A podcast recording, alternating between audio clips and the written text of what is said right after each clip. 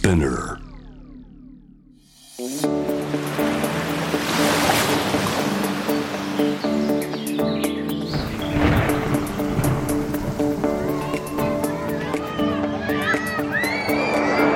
SDGs Explain for Business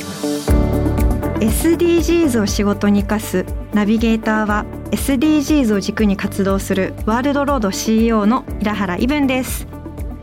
国連が掲げる持続可能な開発目標 SDGs を達成するためには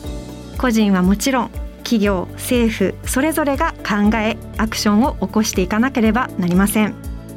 その中でも生活者に身近な企業が変化していくことは社会にとって大きな意義を持っていると思います。この SDGs を仕事に生かすでは試行錯誤しながら SDGs に取り組んでいる企業のアクションや抱えている悩みを共有していきます。さて先日ですね英語力を測るテスト TOEIC におけるスピーキングのランキングが公表されました。それによりますと日本は23カ国中何位だと思いますか？なんと20位と残念な結果だったんです。グローバル化した今の世界で英語はもちろんですが教育全般は未来の国そして世界を支えていく上でとっても重要です。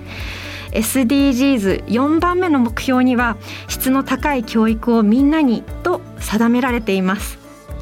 実際に教育の現場で働いている方はどんな思いを抱いているんでしょうか？今回は学習塾名工義塾などを運営する株式会社名工ネットワークジャパンの ESL クラブアースクール事業責任者岡山太さんにお話を伺います。ではゲストをお迎えする前にまずは SDGs 関連ニュースをお届けします。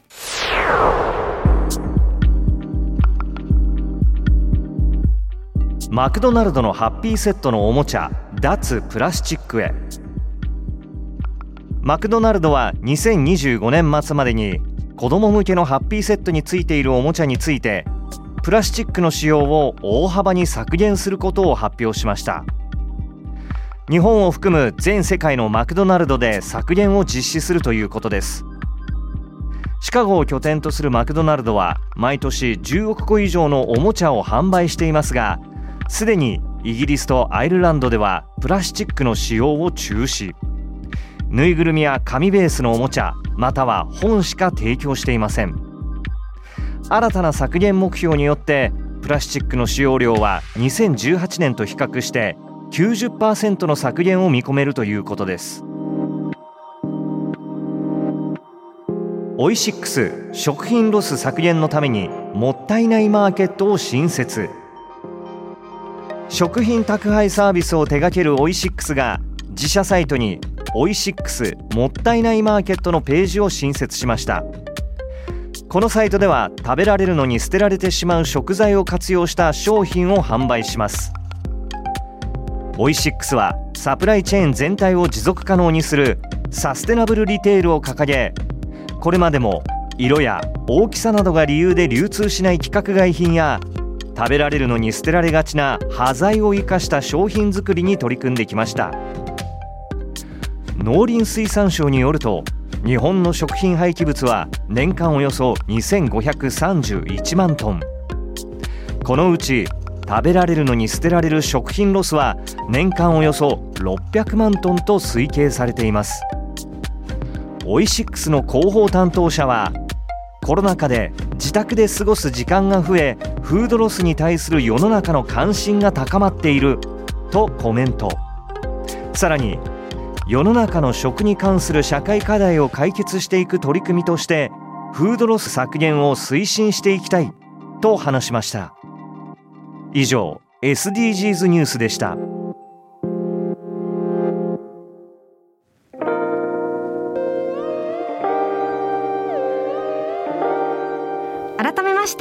SDGs を仕事に生かすナビゲーターの平原伊文です。それではゲストをご紹介しましょう。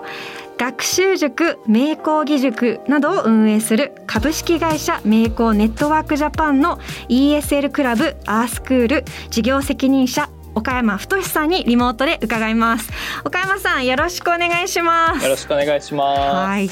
まずあの岡山さんの自己紹介をお願いしますはい。岡山太と申します。株式会社メイコーネットワークジャパンという会社で ESL クラブとアーススクールという、ま、英語教育グローバル教育事業の、えっと、責任者をしております。でメイコーネットワークジャパンなんですけどまあ、あの名工義塾で、まあ、すごく有名な会社かなと思ってまして、まあ、個別指導のパイオニアっていうとが一番分かりやすいかなと思ってます。で名工義塾は日本全国、まあ、約1900教室ぐらいですかね。あの名工義塾を運営しておりましてで名工義塾以外にも私がやってるもちろん ESL クラブもそうですし他にはまあサッカーの教室だったりとか託児所だったりとか、まあ、そういった他の教育のブランドを運営していたりあと最近ですと、まあ、メイクグローバルという形で外国人雇用といったまあ就職関係の授業も行ってまして、コンセプトっていうとまあ人づくりというかあとまあ人の可能性をいかに広げるかみたいなところをまあ主軸にさまざ、まな分野で事業を展開している会社になっています。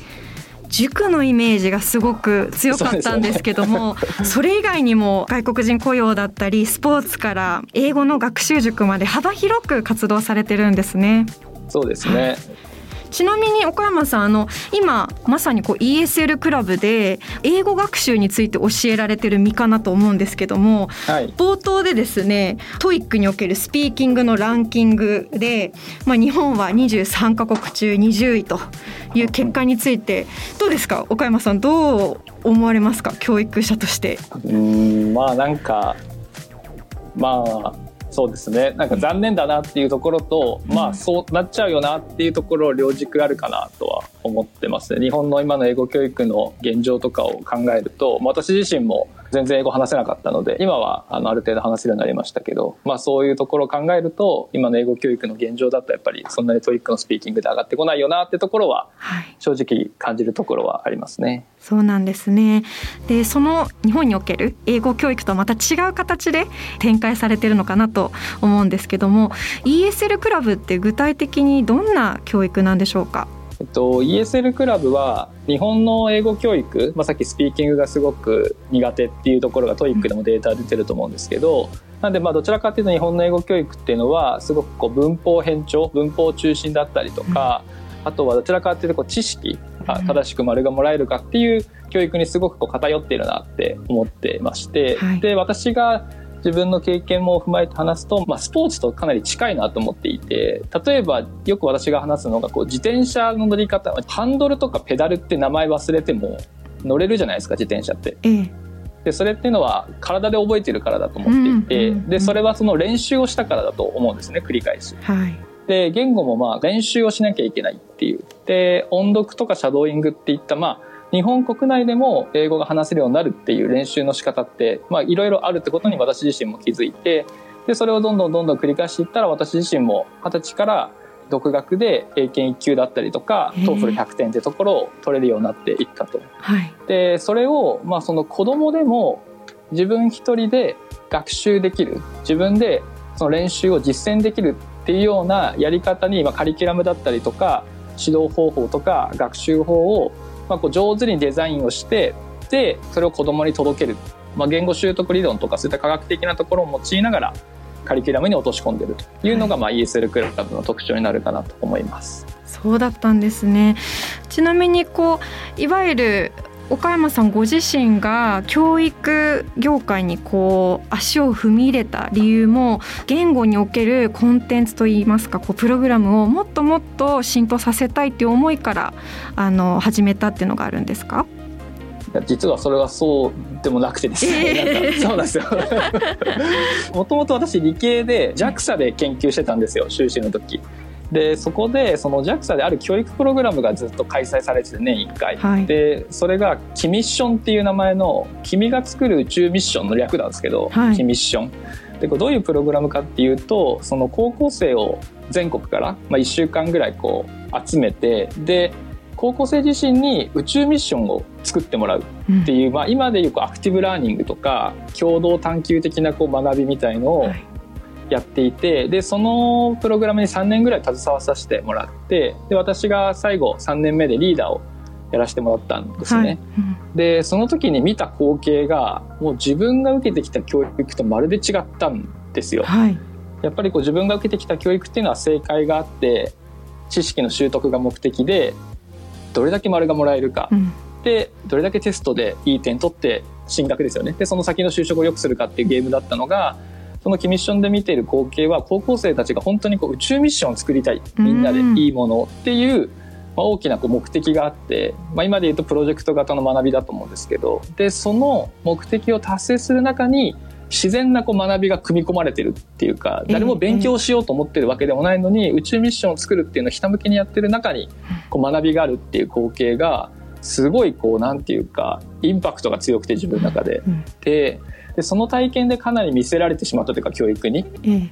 でそこでまあその教育ってところにかなりこう自分が魅力を感じたってこともあって、うん、じゃあそういったまあ探究だったりとかキミッションで見たような子どもたちが主体的に学ぶ教育っていうのをどう実践できるのかってところをちょっと試してみたいなって思って、教育を選んだっていう形なので、きっかけは実はあんまり英語関係ないっていうそうなんですね。実際に今教育業界に飛び込んでみて、まあ、はい、どうでしょう？そこは日本における教育の課題とかちょっとこう岡山さんが目指していた方向とは真逆なのかなと思うんですけど、いかがでしょう？正直ありました。やっぱこう自分のやりたい学びっていう探究的なものと、親御さんが求めてるのは正解のある明確な定期試験だったりとかっていうところのギャップっていうのは結構自分の中ではやっぱり葛藤があって。で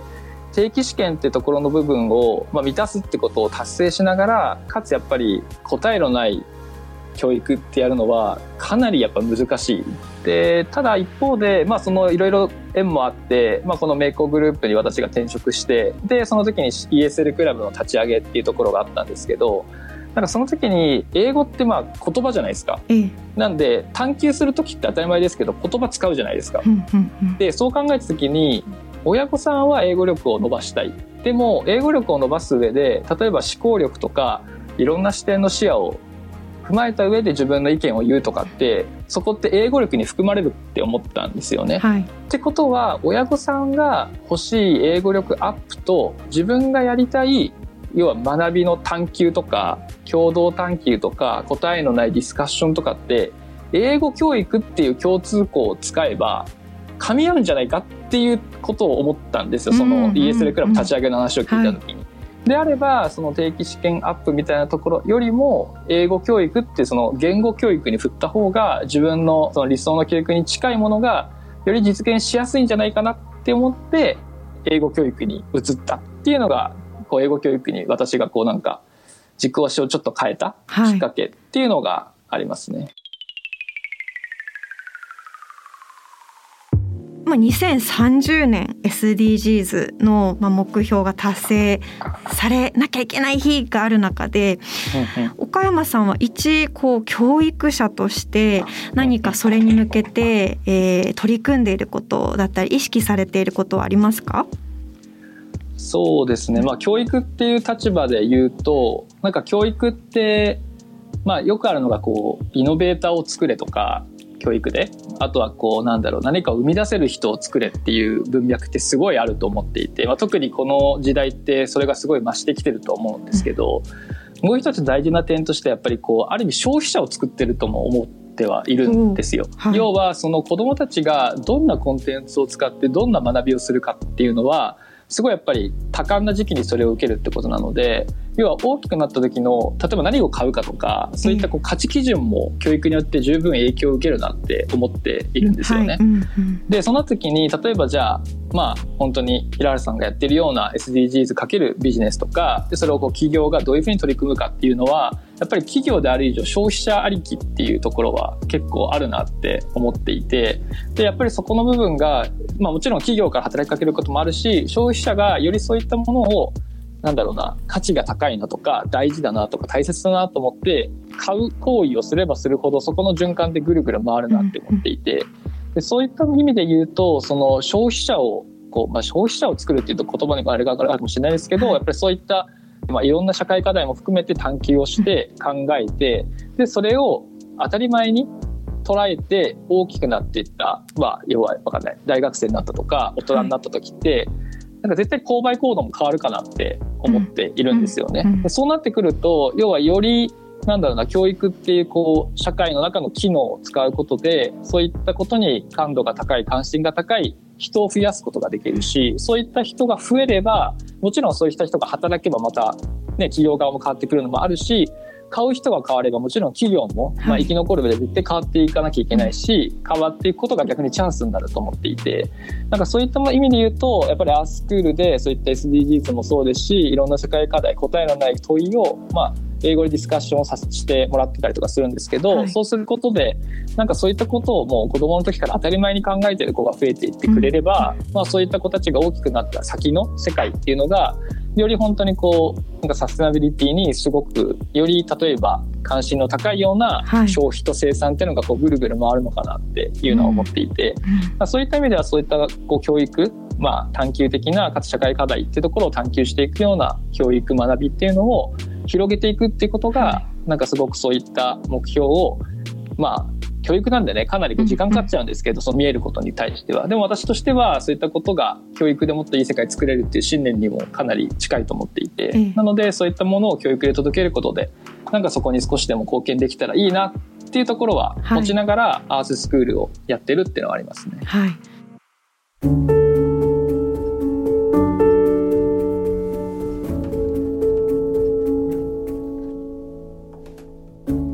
さんこのコロナ禍で明らかになった教育の課題があるなって思ってるんですけども、まあ、それが教育の格差だと思います。貧困層が増えたことによってすごく教育を受けられる人受けられない人の差が空いてしまっているんじゃないかなって思うんですけども今こう教育現場にいらっしゃる岡山さんから見てこの現状はいかがでしょう？そうですね。まあ、これ私個人の意見になってはしまうんですけども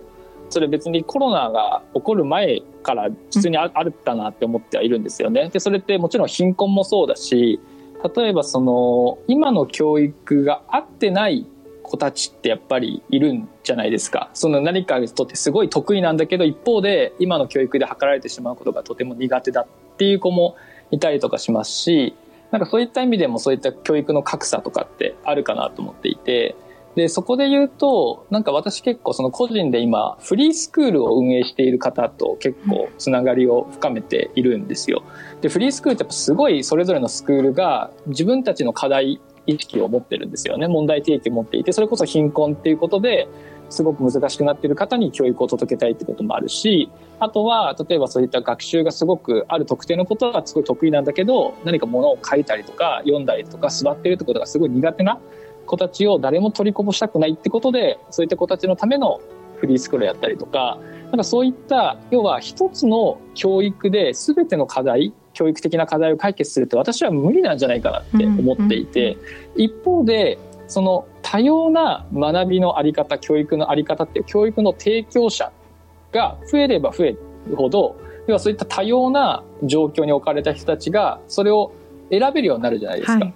けど、今の教育の現状って、要はそれを選んだら出席にならないとか、なんかそこの部分が、まあ法の整備とかも入っちゃうんで話が大きくなっちゃうんですけど、うん、私としては、そのフリースクールとか、そういったこう市民が作る教育の可能性っていうのはすごい個人的には期待していて、でそういったつながりを深めてそういった人たちをどうやったらより支援してどうやったらよりそういったそれぞれの課題意識を持った人たちがそれぞれの自分たちの思う究極の理想の教育っていうのを作ってでそれを受け手の人たちがどうやったらより自由に要は今の学校だけじゃなくてそうじゃない教育も選びつつちゃんと進路とかその後の就職も見据えていけるみたいななんかそういった世界観みたいなところは自分の中ではすごいなんかこう未来の教育だなって思ってはいるんですよね。なのでそこの部分の課題は多様な学びとか多様な教育をどう生み出しやすい場を作ってあげるか。で、どうやったらそれを促進できるような制度が作っていけるか。で、それを親御さんが情報としてキャッチして自分にの子供に合った、自分の状況に合った教育をどういうふうにこう多様に選んでいけるかみたいなところをなんか社会全体で作っていけたらみんなにベストフィットした教育を各自がちゃんと選んでいける、うん、やっぱそんな社会になっていけるとなんかいいなっていうのは個人的には思ってはいますね。一つの教育ではなくって教育の選択肢を広げることで教育格差を縮めていくっていうことですね。そうですね。はい。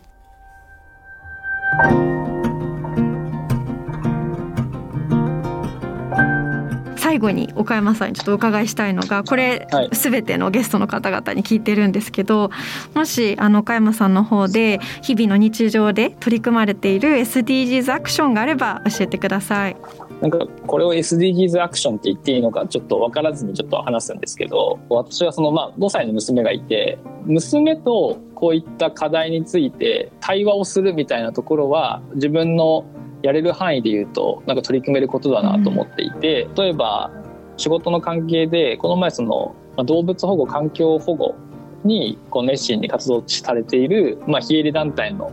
まあ、ところに訪問していろいろ話聞く機会があったんですけど、まあ、そこでこうなんか資料とか,、まあ、なんか動画とかをちょっと URL でリンク教えてもらって家に帰って、まあ、娘にこう見せてみるわけですよ。はいでそれこそその例えばまあカバンとかそういった毛皮を作るために動物が大量に殺されてしまってるとかって、うん、まあ、そういった動画とか資料とかっていうところをこう見てで、まあ、娘に聞くんですよね。これどう思うとか、どう感じるとかって聞くとかわいそうだと思うみたいな。ああそっか。じゃあ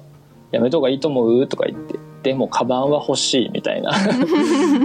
でもそれ死んじゃってんだよとかって言ったら、はいでも自分たちで殺すわけではないでしょとかってこう言ったりするわけですよ。でもなんかそれってなんかそんなこと言っちゃダメでしょみたいなことも言えるとは思うんですけどでもそこのところを無理にこう押し付けずにその団体の方も言ってたのがなんかじゃあどうすればいいんですか？とかなんかそういったすぐ方法論に飛びついた質問が来るんだけど、うん、もうそういったことじゃ解決されない問題ばかりだって言ってたんですよね。うん。それこそこう複数のステークホルダーとか複数の視点でみんなでやっぱそれこそそれこそ短期的に問題の本質が何なのかっていうのを見極めた上で考えていかないいけない問題が多いって考えるとなんか親子でそういったことをなんか無理にこう親のそれこそ知識とか倫理観みたいなところを押し付けるんじゃなくて、うん、子供とそれこそフラットな関係で対話とか探求とかを、まあ、何でもいいと思うんですね題材って、うん、そういったものをちょっと親子で取り上げてみてなんか単純にどう思うとかでもこれってこうなんだよとかでもこうかこっちから考えたらどう思うとかっていうこうなんかいろんな視点をちょっと親が与えてあげながらそこを正解を押し付けるんじゃなくてフラットに対話をしていくみたいなところは今すぐにでもやれるのかなっていうアクションだと思うので、うん、なんか私は結構それが好きなので子供とは、はい、まあ、自分の子供もそうだし生徒と話すのが好きなのでなんかそういったことはいろいろ対話をしたりとかはしてます。ね。はい。SDGs を仕事に生かす。今回は株式会社名工ネットワークジャパンの岡山太さんにお話を伺いました。岡山さんありがとうございました。ありがとうございました。SDGs Explain for Business SDGs を仕事に生かす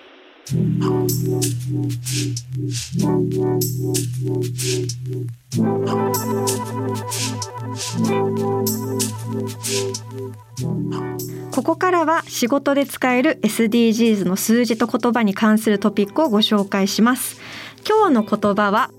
人権デューデリジェンスです。海外と取引のある企業に勤めている方、SDGs や人権問題に関心のある方は人権デューデリジェンスという言葉を聞いたことがあるかもしれません。なんとなく知ってるけど正確な意味はわからないという人もいるのではないでしょうか人権デューデリジェンスとは企業が事業活動に伴う人権侵害のリスクを把握し予防や軽減のために対処することを言います社内だけではなくサプライチェーンの人権問題も対象です。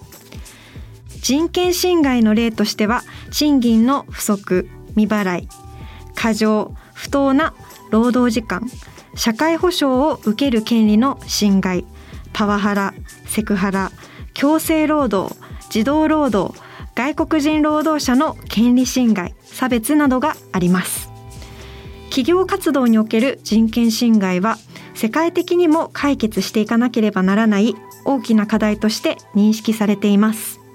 皆さんの職場や取引相手との関係性においてもこういった問題がないか改めてチェックし把握して改善していくアクションそれこそが人権デューデリジェンスです。最近ではしっかりとねネットで調べれば出てくる情報もたくさんあると思うのでぜひチェックしてみてください。ただ企業活動と言ってしまうとどうしても自分からは遠いものと感じてしまう方もいるかもしれません。ぜひ日常のお買い物で商品を手に取る際にその商品が作られる過程で人権侵害が起きていないかを考えてみることから始めてみてはいかがでしょうか。ということで仕事で使える SDGs の数字と言葉に関するトピック。今日ご紹介した言葉は人権デューデリジェンスでした。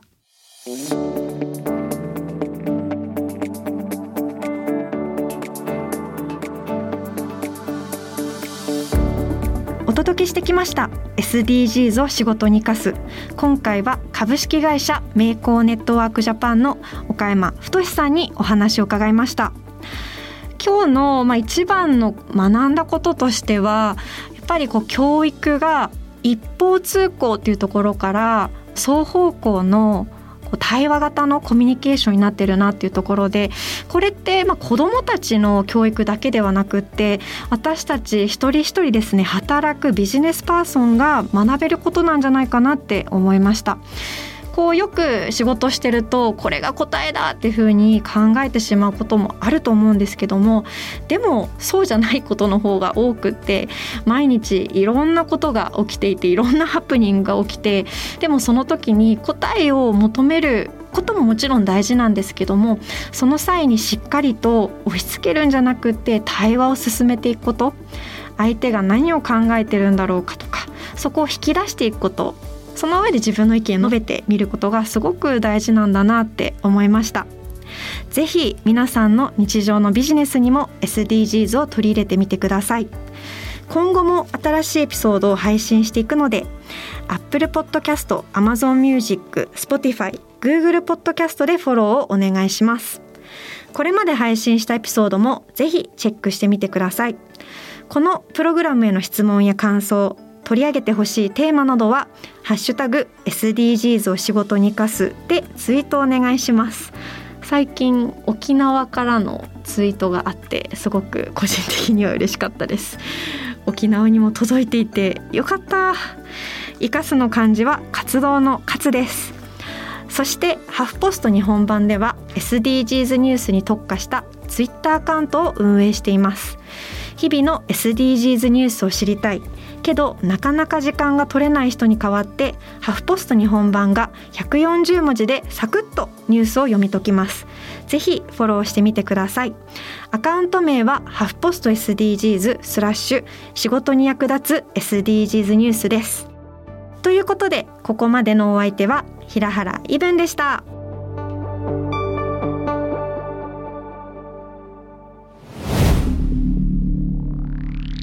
Spinner.